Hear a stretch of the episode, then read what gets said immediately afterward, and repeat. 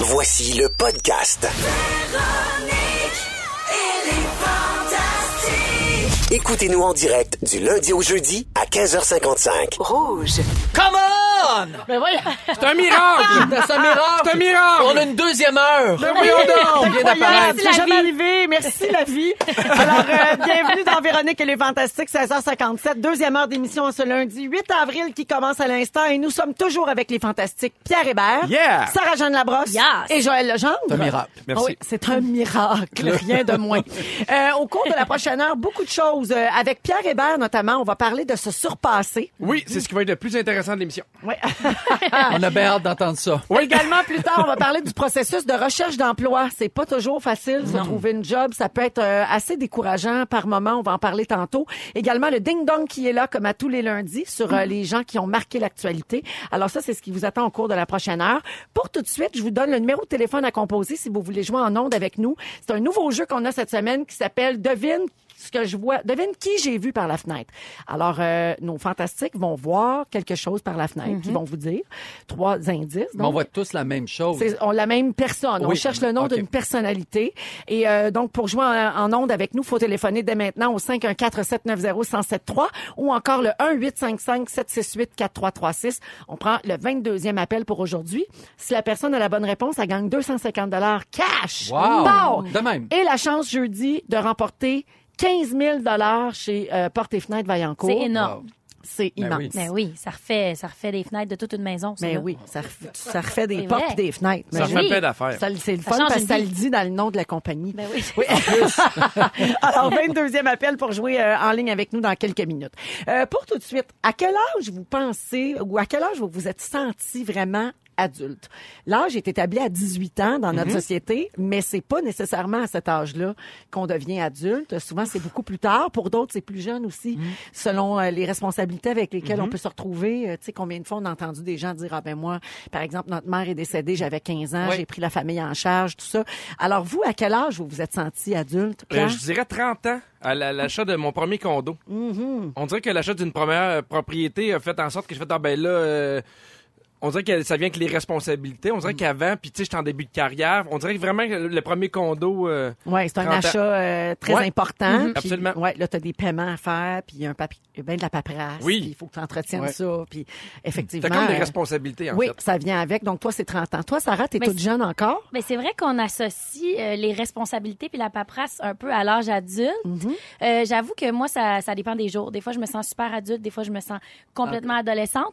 Mais cette année, j'ai eu une grosse de beaucoup, beaucoup de travail. Puis j'avais un gros chantier à gérer euh, seule. Oui. Fait que j'ai senti des fois que je me sentais petite. Je, je savais pas si je me sentais adulte, mais je me mettais clairement dans une position où je devais l'être. Oui. Puis là, je me disais, je sais pas si j'étais à la hauteur de tout ça. Gérer un Mm-hmm. chantier tout seul, habiter là tout seul, travailler autant, être rigoureux. J'étais comme, mon Dieu. Je- challengé. Oui, oui, c'est beaucoup de choses d'adultes. Fait que ça dépend des jours, mais aujourd'hui, super adolescente.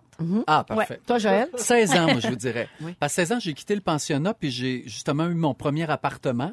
J'ai pas Ah, acheté l'appartement. quand même, oui, quand même. Ouais. Oui, mais Puis oui. mes parents étaient partis, moi, pour les États-Unis. Donc, j'étais tout seul euh, de ma gang. Et donc, à 16 ans, je dirais que là, j'avais une responsabilité. Il fallait que je paye mon, mon appartement, puis il fallait que j'aille à l'école, Mm-hmm. puis euh, acheter mes affaires. Donc, c'est à peu près à cet âge-là. Ben, il y a une étude de l'Université de Cambridge qui est sortie la semaine passée qui dit que l'âge adulte commence après 30 ans seulement. Ah ouais. Alors, euh, Sarah, tu n'y es pas encore, Non. selon cette étude. Ouais, Et toi. Joël, tu étais vraiment très, très d'avance. Oui. Euh, alors, la majorité civile, dans la majorité des pays, c'est 18 ans ou, euh, bon, 21. Euh, mais on dit qu'il y a une grande différence entre la majorité et l'âge adulte. À 18 ans, oui, on peut voter, quitter l'école, consommer de l'alcool, emprunter à la banque, faire de la prison. Mais notre cerveau a pas atteint sa pleine maturité. Euh, et on dit que dans cette étude-là, que, que la mutation de l'adolescence vers l'âge adulte, c'est très différent d'une personne à l'autre. Et c'est donc com- complètement absurde de vouloir déterminer le moment où tout le monde devient non, adulte. c'est ça, Parce qu'on vient de faire le tour de la table, là, puis effectivement, c'est arrivé à Ouais. des âges très différents pour euh, chacun d'entre nous. Et donc, une transition subtile s'étale sur trois décennies.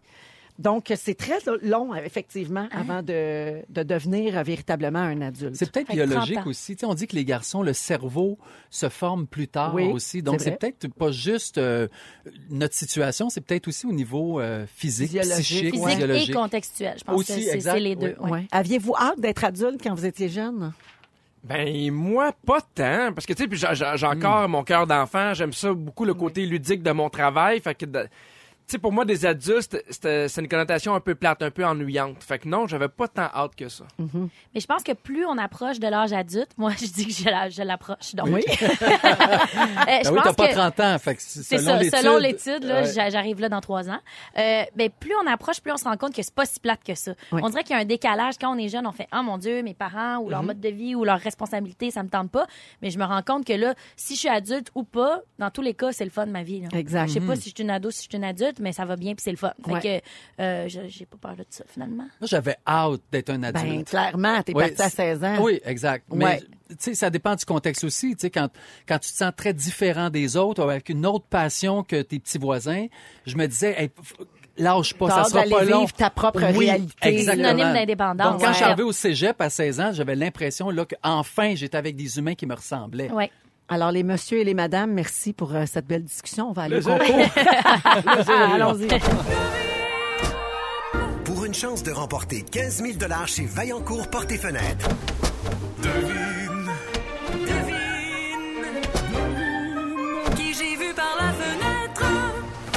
Encore une belle ritournelle oui, c'est cette donc semaine.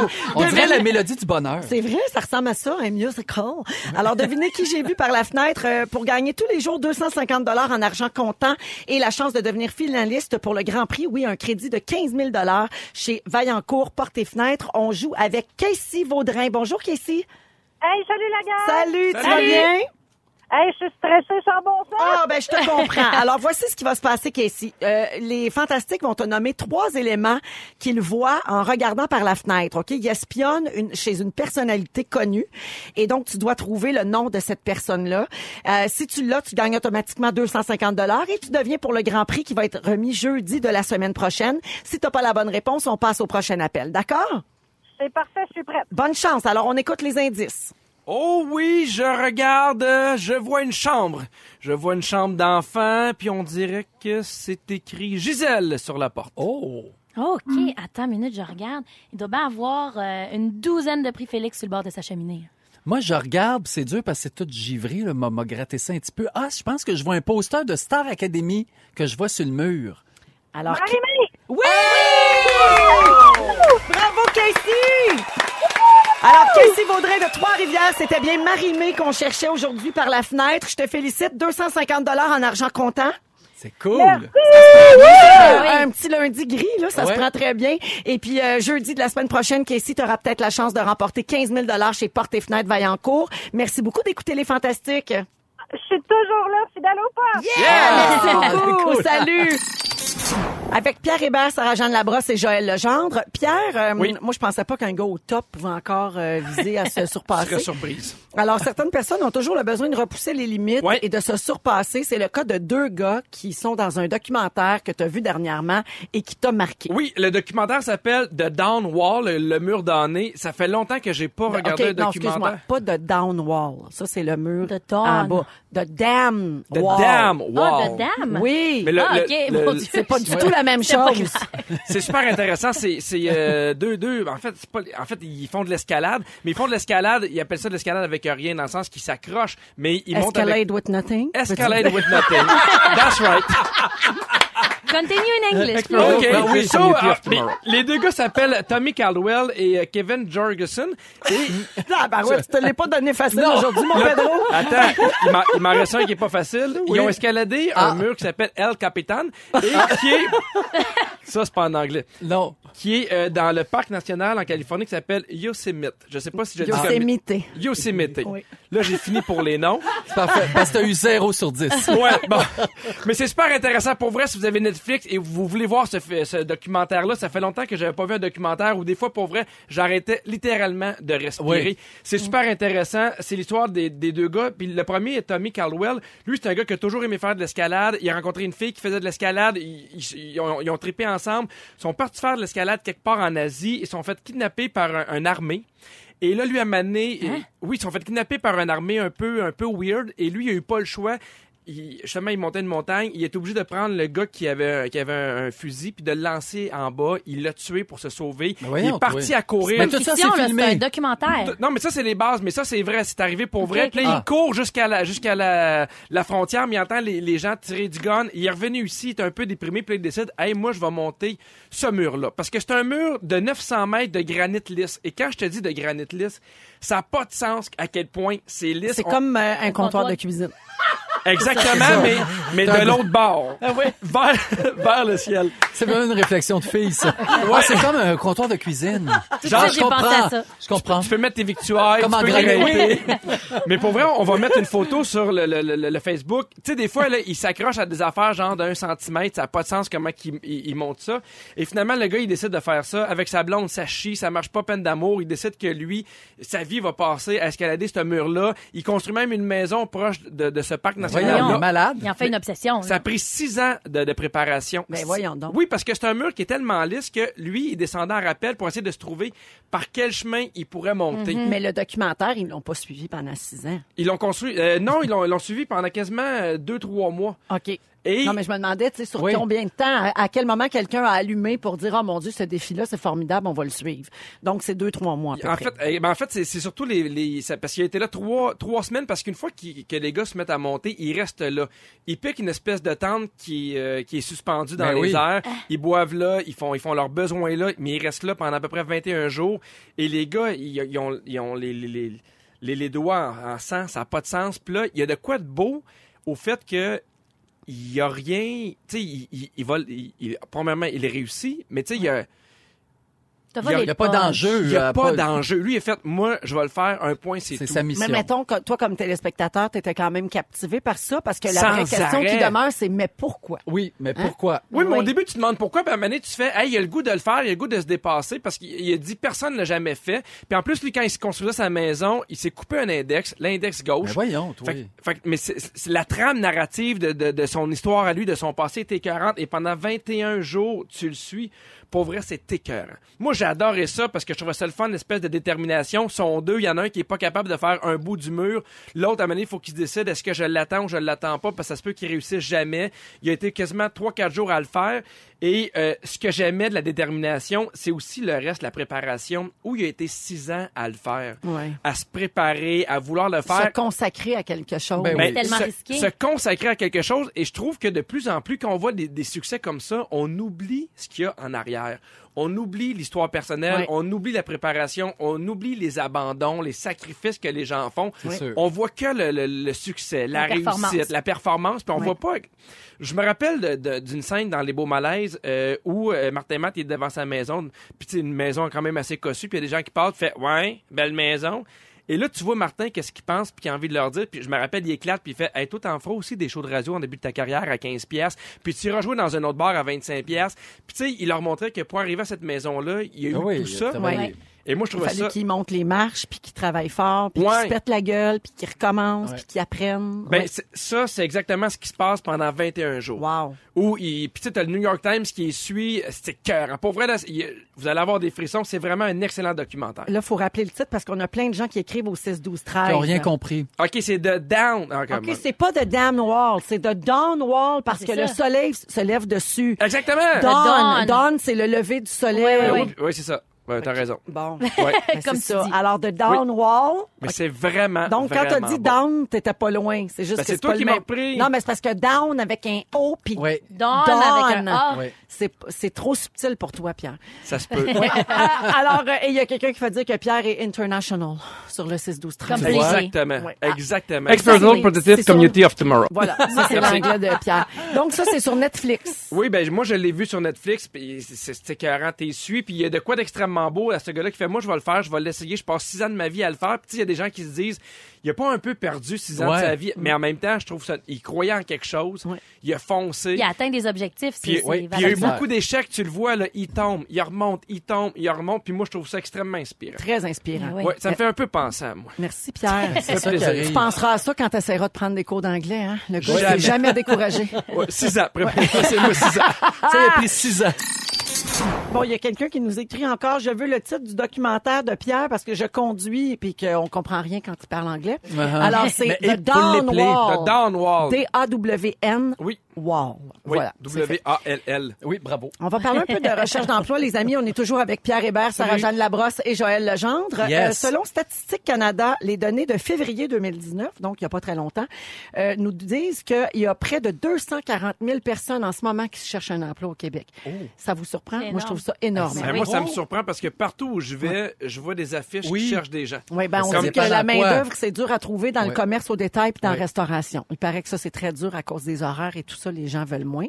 Euh, donc, 240 000 personnes qui cherchent un emploi et ça, c'est sans compter ceux qui rêvent d'un changement de carrière ou, tu sais, qui voudraient euh, faire changement, mais qui occupent déjà euh, un poste. Il y a un blogueur du Huffington Post qui a mis les mots sur tout ce processus-là, puis c'est dur de pas y donner raison. Il dit, il faut souvent souffrir pour trouver un emploi. Pour lui, se chercher un emploi, c'est comme se remettre en question sans cesse. Parce que tu souvent pas de réponse. Euh, tu poursuis les interminables postulations, des recherches, toute la préparation qui vient avec. Euh, Sarah le disait, euh, ben, on en parlait avec l'argent tantôt, mais c'est un peu la même chose. Il faut être très humble. Ouais. Parce que, tu sais, perdre sa job à 20 ans, c'est pas comme se faire congédier à 40 ans quand tu as des enfants, une femme, des Partir à factures, zéro. une hypothèque, euh, repartir à zéro. Là, Ouais. tu t'es bousculé euh, dans ta confiance en toi. Euh, c'est- ça peut être très difficile. C'est paniquant aussi parce que t'as tes paiements, t'as, tu sais, Ouais, tout là, ta avance vie est en âge, partie, c'est là. exact. Un c'est- rythme de vie là, déjà Exactement. établi. Puis des fois, quand t'es un peu plus vieux, moi, ma belle-mère a perdu son, son emploi près de 60 ans, puis elle s'est dit, est-ce qu'il y a des gens qui vont vouloir me réengager? Mhm, aussi. Effectivement, il y a de l'agisme aussi. Souvent, on va y aller avec des plus jeunes. Euh, oui. Ben moi, ça me touche de près en ce moment parce que, en fait, ma famille, ils ont l'autodrome Saint-Eustache, qui est une piste de course.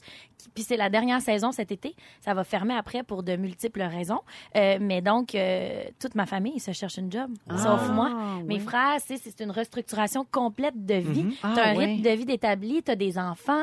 Euh, puis ensuite de ça, faut que si t'es en couple, que le conjoint conjointe soit vraiment euh, accueillant là-dedans. Oui. Faut, faut en plus, si c'est ça ta passion, puis que là c'est difficile de rester dans ce milieu-là, faut donc tu penses à quelque chose qui t'anime autant. À te Que ça, réorienter. te réorienter complètement dans la trentaine. Donc, euh, c'est des discussions récurrentes euh, à table là, chez Ouais, moi en ce moment. Puis c'est pas simple. Au brunch. Effectivement. Au On- brunch. Au- Ah, on en a parlé Au, hier. au Salut, bar à Alex. grill cheese. Entre deux victuailles. Oui. J'ai des conseils pour vous autres si jamais vous êtes en recherche d'emploi présentement. Nous, euh, on est chanceux, c'est pas notre cas, mais c'est le cas de bien du monde à l'écoute. Euh, par exemple, selon les professionnels du recrutement, j'ai les pires choses à faire en entrevue. OK? Ça s'applique peut-être aussi pour des auditions euh, pour les amis autour de la table. Fumer une cigarette avant Ben son non, entrevue. ben non, ben ben là. Parce que là, l'odeur de cigarette pour un non-fumeur, c'est assez vigoureux, Ouais. hein, c'est fort, c'est, ça peut être désagréable. Ça envoie une drôle d'image aussi. Ouais, ça peut rester. Ben, c'est parce qu'en plus, maintenant qu'on n'a plus le droit de Ben, fumer euh, proche des bureaux, il Ouais. faut sortir dehors, faut aller à 9 mètres de l'édifice. Euh, ça, là, si tu sors 4-5 fois par jour, fumer Voilà. des cigarettes, ça peut affecter ta productivité, Ouais. ton rendement. Puis là, l'employeur, peut-être qu'il aime pas ça non plus. Fait qu'il faut comme fumer en cachette. Euh, amener un ami ou un membre de sa famille. Il paraît que ça arrive plus souvent qu'on le pense. Des gens amènent des amis en entrevue. Alors, c'est écrit, ne faites pas ça, encore moins votre mère. Ouais, c'est sûr. Tu amènes ta mère, Je elle donne comprends. du sucre à la crème, puis là, elle dit, Ben oui. elle est bien fine, elle est bien Oui, propre de sa ça. personne. Oui. Oh oui, j'ai montré à faire son lit quand elle était jeune. Ah oui. Euh, être underdressed, entre guillemets, donc Ah. pas être assez habillé pour euh, l'entrevue, euh, tu sais, pas être assez élégant, Oui. pas assez chic. Pour certains postes, l'habillement, ça n'a rien d'important, mais la première impression, c'est quand même toujours important. Ben, tu veux montrer que t'es, t'es sérieux et t'es motivé. Oui. Ouais. Si Donc, t'es mieux d'être trop, puis- euh, trop que le contraire. Ben oui, absolument. Tu sais, comme aujourd'hui, t'es en tuxedo, Pierre. Fait que ça montre vraiment que t'es motivé Oui. pour faire de la radio. Oui. Puis tu sais, en même temps, pendant l'entrevue, fais pas des gratteux. Tu sais, il y en a qui font ça des fois, là. Il y a un petit bingo, un Ah, mot caché, oui. là. En même temps qu'une entrevue? J'ai déjà, j'ai déjà connu quelqu'un, moi, qui, qui passait une entrevue, puis la madame m'a posé des questions, puis elle, elle s'était mis un peu à gratter son affaire. Hey, c'est toi quand t'as auditionné pour ceci n'est pas un talk Je show. l'ai eu! oui, c'est vrai. Je l'ai eu. Euh, négliger son hygiène, ça me paraît comme une évidence, là, mais comme lors d'une date, vous séduirez pas personne si vous êtes pas propre. Si tes cheveux gras, là, c'est moins Ah facile. oui, alors prenez une bonne douche, mettez du déodorant, brossez-vous les dents Mais de je peux pas préférence croire avant de qu'il faut le partir. dire. En même temps, faut, Faut pas le trop dire. mettre de parfum non plus. Exact. Quelqu'un Oui. qui, qui surjoue la propreté, là, moi, ça, ça me dérangerait bien gros. Un C'est parfum louche. taillé dans une pièce, là. Comment tu peux surjouer la propreté? Ben, t'es pas propre, tu fais comme si t'es propre. Oui, parfumes- parfum, c'est louche. mais mais tu sais, c'est ça qui est inquiétant. Faut prendre le temps de dire aux gens de prendre une douche puis d'avoir les cheveux propres avant une entrevue. Hey, c'est- On part de loin. c'est la base. Euh, Ben oui. Parlez- Ben, ne pas parler de vos problèmes personnels en entrevue, très important. Alors que vous soyez, que vous ayez par exemple dans le passé fait une dépression, que vous ayez Oui. fait faillite, que votre divorce était un cauchemar, de la difficulté à payer vos factures, l'intervieweur, dit-on, n'est pas votre psy ni votre coach de vie. Mais ça ressemble beaucoup à ce que tu disais à une première date que tu peux avoir avec quelqu'un. On Ah, dirait faut que pas que tu parles de ton que- ex. Faut pas que tu te mettes à parler de ton Non, ex. Faut que tu arrives bien habillé, faut que tu sois propre. Faut- On dirait que tout ça correspond beaucoup à une première date. Viens pas avec ta mère. Tu viens pas avec ta mère. Effectivement, ça s'applique. Et j'inclus là-dedans ne pas parler en mal de votre employeur précédent. Ah oui, tu Des vois? fois, c'est difficile parce que là, il faut parler des raisons de notre départ. Ouais. Tu sais, évidemment, parce que la première question qu'on se fait poser Bien parfois, c'est OK, puis pourquoi tu as quitté ton dernier emploi ou pourquoi as-tu été quitté, J'ai mis le feu. J'ai mis Ouais. le feu. Alors, faut, honnête. Faut pas parler de, dans le dos des anciens patrons. Ce comportement va donner l'impression que vous êtes négatif et difficile à côtoyer. Mhm. Évidemment, faut pas arriver en retard, mais un petit 5-10 minutes avec une bonne raison, c'est pardonnable. Mais 30 minutes en retard sans vous excuser, sans appeler avant ou encore donner des raisons un peu niaiseuses, ça vous enlève beaucoup de chances d'être choisi. Thank you, next. Surtout si Oui. tu arrives avec un café. Ça veut dire que tu as pris le temps, même si tu es en retard, d'arrêter d'un Star Cup, retard avec un Starbucks café. Moi, des fois, ça café. m'arrive, Moi ça. aussi, ça m'arrive des fois, je suis comme merde, faut que je jette mon café avant de rentrer. Moi, j'ai bu, tout ça. Je t'ai Ah OK, t'es en hein? retard, mais en plus, tu as pris le temps d'arrêter de Ah te prendre un café puis t'arrives en retard. Moi, je t'ai pas les cheveux gras, là. Moi, t'écouter. Tu vas pardonner Deux, cafés. Si t'es propre, tu sens pas le maudit, là. Moi, t'écouter. C'est Ding Dong qui est là, comme à tous les lundis, 17h36 minutes dans Véronique et les Fantastiques avec Joël Legendre, Sarah-Jeanne Labrosse et, et, euh, et, et Pierre lui, Hébert. là au nom. Pierre Hébert. Pierre Hébert. Bert. Ouais. Euh, alors, euh, vous êtes prêts à jouer? Oui. Ben Vous, oui. êtes, vous êtes votre nom comme témoin, puis on tente de deviner qui a fait l'actualité des derniers jours. Allons-y. Qui est là? Je fais la voix québécoise du personnage de Stu dans le film Zootopia. Oui. De. Je dirais que je devrais Ah, le Pierre. savoir. Oui. Euh, Martin Matt. Ben, t'es très fort. Oui, il le fait avec Jules Le Breton. Oui, Martin et Matt. euh, donc, il a fait deux fois les manchettes la semaine dernière parce que sa maison du quartier Rosemont est à vendre et parce qu'on pense qu'il sera en couple avec Laurence de Leboeuf, une vieille nouvelle de deux ans. Ben oui. Qui est là? On m'a découvert comme chroniqueur Nobody à un gars le soir. Pierre? Oui. Je dirais moi. Pourquoi tu serais dans l'actualité, toi? Ben, parce que je suis au top. J'ai obtenu un doctorat en médecine vétérinaire. Ah, Pierre. Oui. Ah. C'est François Bellefeuille. Oui. Très bon. Le vétérinaire François Bellefeuille. Donc, on a appris jeudi dernier qu'il fait la voix de Fourchette, le nouveau personnage du film Histoire de jouets 4. Qui est là? J'ai vendu plus de 220 millions d'albums dans le Joël? monde. Oui. Céline? No. Oh. Je suis la seule artiste à avoir eu mes cinq premiers singles à la première place du Joël. Billboard. Oui. Mariah Carey. Oui, à la surprise générale, elle sera de la programmation du Festival d'été de Québec cet été et plusieurs viendront la voir pour vérifier si elle fera une, autre performance vocale médiocre. Voyons Félix, l'éditorial. Qui est là? On peut me voir entre autres dans les films Crossroads, Le fils de Chucky et Austin Powers Gold Member. Oh my. Belle carrière.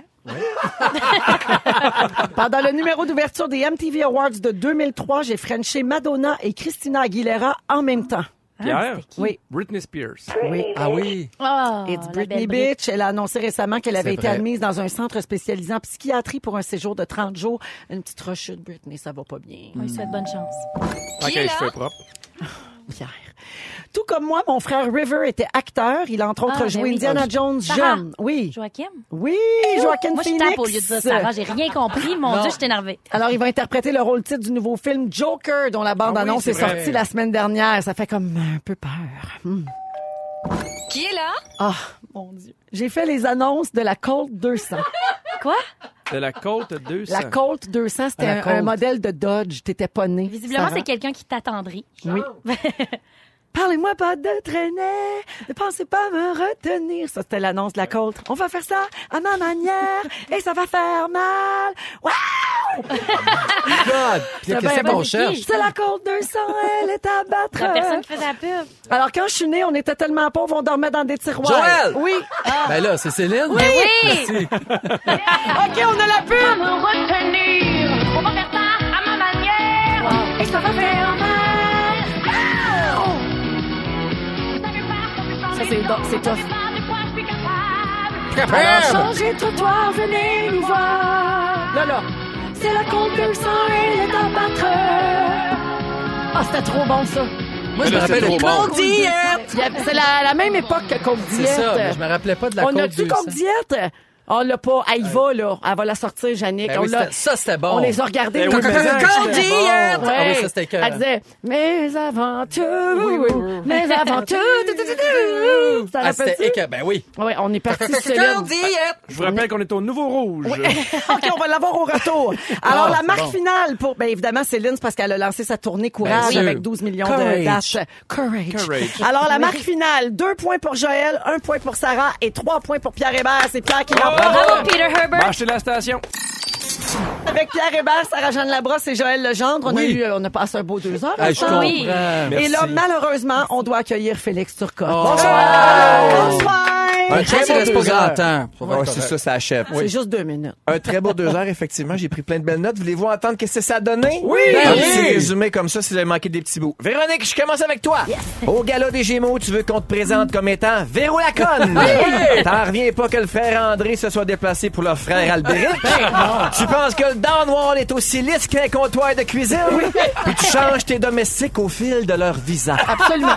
Sarah-Jeanne, Oui. ton chat a toujours un petit bloche les Absolument. Tu penses- des gens pensent que tu traînes un chinchilla dans un pot maçon. On va voir ça ce soir. Quand tu reçois, tu échoues en tout point, sauf sur les victuailles. les gens qui surjouent la propreté, ça te dérange. Et tu veux que Joël te donne son jus. S'il te plaît. On parlait du Va gâteau falloir que tu d'amitié. travailles fort. Joël Legendre, je poursuis avec toi. Avec, Tu parlant du jus. Ah ouais. Tu trouves qu'on Donne-moi ça. Tu trouves qu'on parle pas assez de gens qui aiment les oiseaux? Ça, c'est vrai. Ton grand-père t'a conté des menteries de miracles toute ta vie? Ça, c'est pas vrai. Quand tu vas être mort, t'enverras pas de photos à tes filles, un sans cœur. Pierre Hébert! Oui. T'as pas de filtre. Et j'ai des exemples. Tu intimides le printemps? Oui. Si t'avais un chat, il s'appellerait Arc. Oui. T'as croisé une grosse épaisse du Simonac à la gymnastique de tes filles? T'as écouté un documentaire d'un gars qui escalade with nothing? T'aimerais ça pouvoir donner des gastro à distance? Oui, monsieur. Et tu veux que Joël aille écouter Chalot chez eux? Merci, bonsoir. Ne nous manquez pas, en semaine de 15h55, Véronique et les Fantastiques. À Rouge. Rouge.